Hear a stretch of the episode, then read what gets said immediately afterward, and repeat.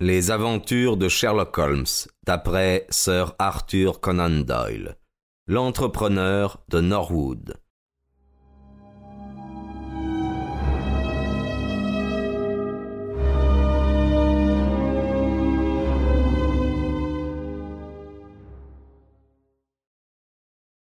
Au point de vue criminel, disait Sherlock Holmes, Londres est devenue une ville bien dépourvue d'intérêt depuis la mort du regretté professeur Moriarty. Vous trouverez sans doute peu de vos concitoyens à partager votre opinion, répondis-je. C'est vrai, je ne dois pas être égoïste, dit-il en souriant et en éloignant sa chaise de la table. La collectivité y a certainement gagné, et personne n'y a perdu, excepté peut-être les pauvres reporters dont le gagne-pain a disparu. Avec un bonhomme comme lui sur la brèche, les journaux du matin avaient toujours du pain sur la planche. Souvent, Watson, le plus léger détail, l'indice le plus faible, suffisait à me démontrer que ce génie du mal était dans l'affaire, de même que le plus léger tremblement d'une toile d'araignée indique que le monstre se trouve au fond de sa retraite. Des vols qui semblaient sans importance, des attaques qui paraissaient sans but, des ouvrages présumés inutiles constituaient pour moi qui tenais la clé du mystère un tout inséparable. Pour celui qui étudiait scientifiquement le monde du crime, aucune capitale d'Europe n'offrait alors les sujets que Londres possédait. Mais maintenant. Il haussa les épaules, comme s'il se plaignait en plaisantant d'un état de choses qu'il avait tout fait pour établir. À l'époque dont je parle, Holmes était de retour depuis plusieurs mois. Sur sa demande, j'avais cédé ma clientèle de Kessington et j'étais revenu partager son vieil appartement dans Baker Street. Un jeune docteur nommé Werner l'avait acheté sans discussion au prix le plus élevé que j'avais cru pouvoir demander. Cet incident ne reçut d'ailleurs que plus tard son explication quand j'appris que Werner était un parent éloigné de Holmes et que c'était en réalité mon ami qui lui avait fourni les fonds. Les premiers mois de notre camaraderie n'avaient pas été si peu remplis d'événements qu'il voulait bien le dire, car en parcourant mes notes, je me rappelle que nous avions eu à nous occuper de l'affaire des papiers de l'ex-président Murello et de l'accident du steamer danois le Friesland, où nous avions tous les deux failli perdre la vie. Sa nature froide et fière ne cherchait nullement à s'attirer les applaudissements du public, et il m'avait ordonné de ne plus jamais parler ni de lui, ni de ses méthodes, ni de ses succès, défense qu'il vient seulement de lever.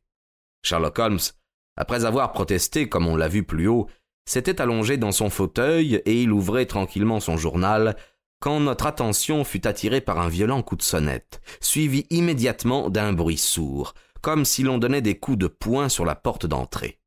À peine fut-elle ouverte qu'on entendit courir sous le hall et que des pas rapides montèrent bruyamment l'escalier. Un instant après, un jeune homme, les yeux hagards, le teint pâle, échevelé, les traits bouleversés, se précipita dans l'appartement. Son regard alla de l'un à l'autre, et voyant notre étonnement, il comprit qu'il nous devait des excuses pour son entrée sans cérémonie.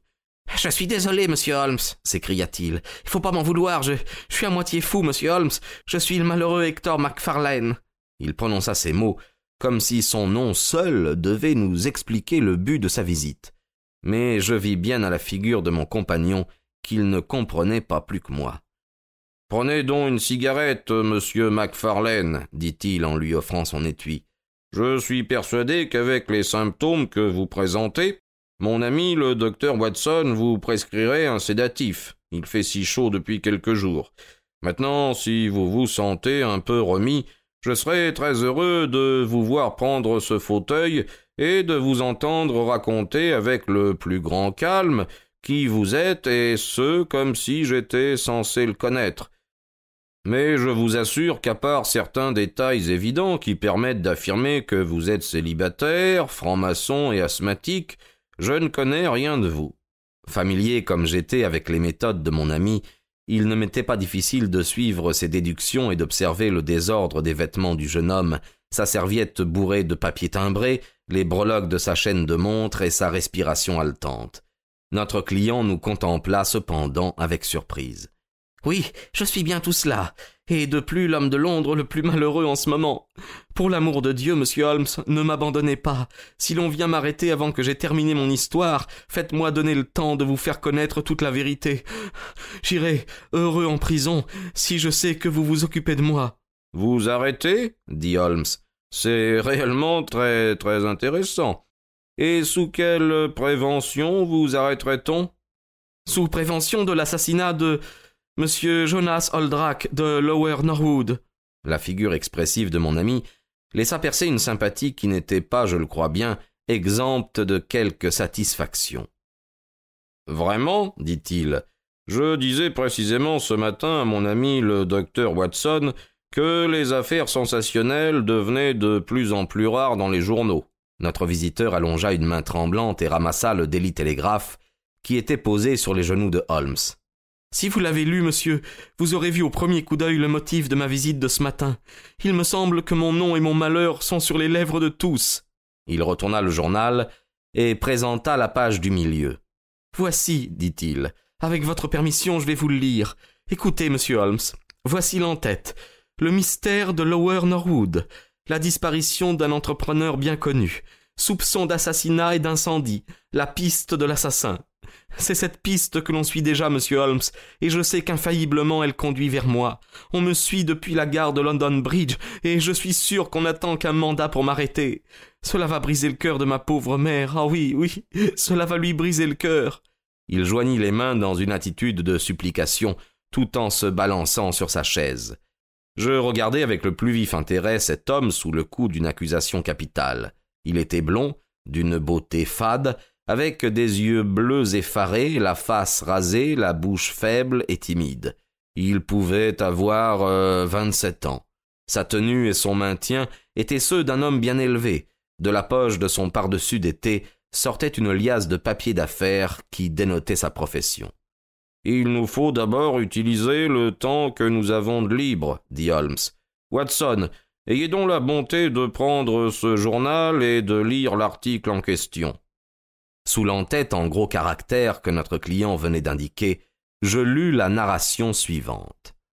À la fin de la nuit dernière, ou vers l'aube, un fait s'est produit à Lower Norwood qui permet de croire à un crime très grave. Monsieur Jonas Oldacre était une des personnalités les plus connues de ce faubourg où il avait établi depuis de longues années ses bureaux d'entrepreneurs de construction. Célibataire, âgé de cinquante-deux ans, il habitait Dibdin House, du côté de Sydenham, sur la route du même nom. Il passait pour avoir des habitudes fort excentriques et être même fermé dans sa manière de vivre. Depuis quelques années, il s'était pour ainsi dire retiré des affaires où il avait, dit-on, amassé une grosse fortune. Une petite cour contenant des bois de construction se trouve derrière la maison. La nuit dernière, vers minuit, on s'aperçut qu'un tas de ces bois était en feu. Les pompiers ne tardèrent pas à arriver sur les lieux, mais le bois très sec brûlait avec furie. L'incendie ne put être arrêté, et bientôt tout le tas fut la proie des flammes. Jusqu'alors, cette affaire ne semblait être qu'un simple accident, mais de nouveaux détails semblent faire croire à un crime. On a été fort surpris de l'absence du maître de la maison sur le théâtre de l'incendie, et l'enquête à laquelle il a été procédé a démontré qu'il avait disparu. L'examen de sa chambre a établi que son lit n'avait pas été défait, que le coffre-fort qui se trouvait dans sa chambre avait été ouvert, et qu'un grand nombre de papiers importants avaient été jetés pêle-mêle dans la pièce. On a constaté également des indices de lutte, des traces de sang ont été trouvées dans la chambre, ainsi que sur une canne en chêne dont la poignée était maculée de sang. Il n'est pas douteux que M. Jonas Oldacre a reçu dans la soirée d'hier une visite très tardive, et la canne a été reconnue pour être la propriété du visiteur, qui n'est autre qu'un jeune sollicitor de Londres, qui répond au nom de John Hector Macfarlane, associé de Graham et Macfarlane, 426 Gresham Building EC. La police croit avoir, en sa possession, la preuve évidente de sa culpabilité, et il n'est pas douteux que des faits sensationnels vont se produire incessamment. Dernière heure, le bruit court, au moment où nous mettons sous presse, que M. John Hector MacFarlane a été arrêté sous l'inculpation de l'assassinat de M. Jonas Oldacre. Ce qui est certain, c'est qu'un mandat a été décerné contre lui.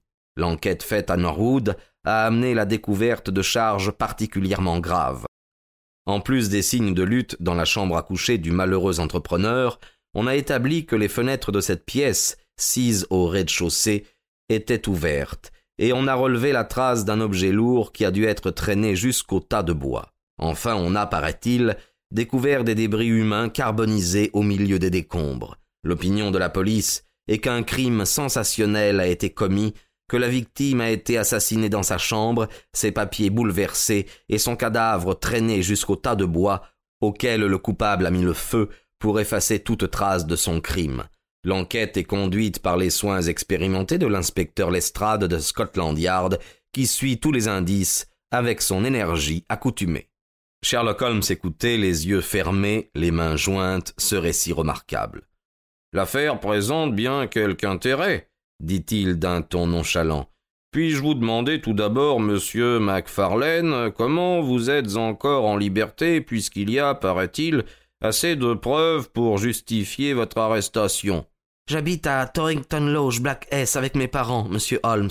Mais la nuit dernière, très tard, ayant des affaires à régler avec monsieur Jonas Soldacre, je suis descendu à un hôtel de Norwood, et de là je suis venu à mon bureau. Je ne savais rien de l'affaire jusqu'à ce que je fusse dans le train. Quand j'ai eu lu ce que vous venez d'entendre, j'ai compris de suite l'horrible danger de ma position et je suis accouru mettre l'affaire entre vos mains. Sans doute, j'aurais déjà été arrêté si je m'étais présenté à mes bureaux ou à mon domicile. On me suit depuis la gare de London Bridge, et certainement. Grand Dieu, qu'est-ce que cela? Un violent coup de sonnette avait retenti. Il fut suivi de pas lourds qui se firent entendre dans l'escalier. Un instant après, notre vieille connaissance Lestrade fit son apparition dans l'encadrement de la porte. Par-dessus son épaule, j'aperçus des policemen en uniforme qui se tenaient sur le palier. Monsieur John Hector MacFarlane dit Lestrade. Notre malheureux client se leva avec la figure livide. Je vous arrête sous l'inculpation d'homicide volontaire sur la personne de monsieur Jonas Oldacre de Lower Norwood. Macfarlane se tourna vers nous avec un geste de désespoir et retomba écrasé sur son fauteuil. Un moment, Lestrade, dit Holmes. Une demi-heure de plus ou de moins n'a pas d'importance, et ce gentleman était sur le point de nous donner sur cette affaire des détails qui pouvaient l'éclaircir. Elle ne sera pas difficile à éclaircir, dit Lestrade d'un ton lugubre. Néanmoins, avec votre permission, je serais charmé d'entendre son récit. Eh bien, monsieur Holmes, vous savez bien qu'il m'est difficile de vous refuser quelque chose, car euh, une ou deux fois vous nous avez déjà rendu des services et nous vous devons plus d'un succès à Scotland Yard, dit Lestrade. Cependant, il faut que je reste avec mon prisonnier, et je dois l'avertir que tout ce qu'il dira pourra se retourner contre lui. Je ne demande pas mieux, répondit notre client. Tout ce que je désire, c'est que vous puissiez entendre et reconnaître la vérité tout entière. Lestrade regarda sa montre. Je vous donne une demi-heure, dit-il. Je dois d'abord expliquer, dit Macfarlane, que je ne connaissais nullement M. Jonas Oldacre. Son nom m'était familier, car il y a longtemps mes parents l'avaient connu, mais il s'était perdu de vue. Je fus donc très surpris quand hier, vers trois heures, il entra dans mon bureau à la cité. Mon étonnement ne fit que s'accroître quand il m'eut indiqué le but de sa visite. Il tenait à la main plusieurs feuilles d'un agenda couvertes de gribouillage, les voici d'ailleurs, et il les posa sur mon bureau. Voici mon testament, fit-il, et je vous prierai de lui donner la forme légale. Je vais m'asseoir ici pendant ce temps-là. Je me mis moi-même à le copier, et vous imaginerez mon étonnement quand je vis qu'à part quelques legs, il me laissait toute sa fortune. C'était un petit homme très bizarre aux yeux de furet et aux cils blancs. Quand je le regardai, je vis que ses yeux très vifs m'examinaient avec une expression particulièrement maligne. Je ne pouvais en croire mes sens en lisant les termes de son testament, mais il m'expliqua qu'il était célibataire, n'avait que des parents éloignés, qu'il avait connu mon père et ma mère dans sa jeunesse, avait toujours entendu dire que j'étais un jeune homme très méritant, et que dans ces conditions, il serait heureux de voir sa fortune tomber dans des mains qui en seraient dignes. Je balbutiai des remerciements. Le testament fut bientôt terminé, signé en présence de mon clerc. Le voici sur ce papier bleu, et comme je vous l'ai expliqué, ces feuillets en sont le brouillon. Monsieur Jonas Oldacre m'informa ensuite qu'il avait un grand nombre de documents, des baux de construction, des titres, des obligations hypothécaires, etc., que je devais examiner avec lui pour me mettre au courant. Il ajouta qu'il n'aurait pas l'esprit tranquille jusqu'au moment où tout serait en règle, et il m'invita à venir chez lui à Norwood cette nuit même, avec le testament sur moi, afin de tout terminer. Rappelez-vous, mon garçon, me dit-il, pas un mot à vos parents jusqu'à ce que tout soit fini. C'est une surprise que je leur ménage. Il insista beaucoup sur ce point et obtint de moi une promesse formelle. Vous pensez bien, monsieur Holmes, que je n'étais pas en situation de lui refuser ce qu'il pouvait me demander. Il était devenu mon bienfaiteur, et je n'avais qu'un désir, celui de suivre ses volontés, jusque dans les plus petits détails. J'envoyai une dépêche chez moi pour dire qu'une affaire importante m'était survenue, et que je ne savais pas à quelle heure je rentrerais. Monsieur Oldacre m'avait invité à souper avec lui à neuf heures, car il ne rentrerait pas sans doute avant cette heure-là. J'éprouvai quelques difficultés à trouver sa maison, et il était près de neuf heures et demie quand j'entrai.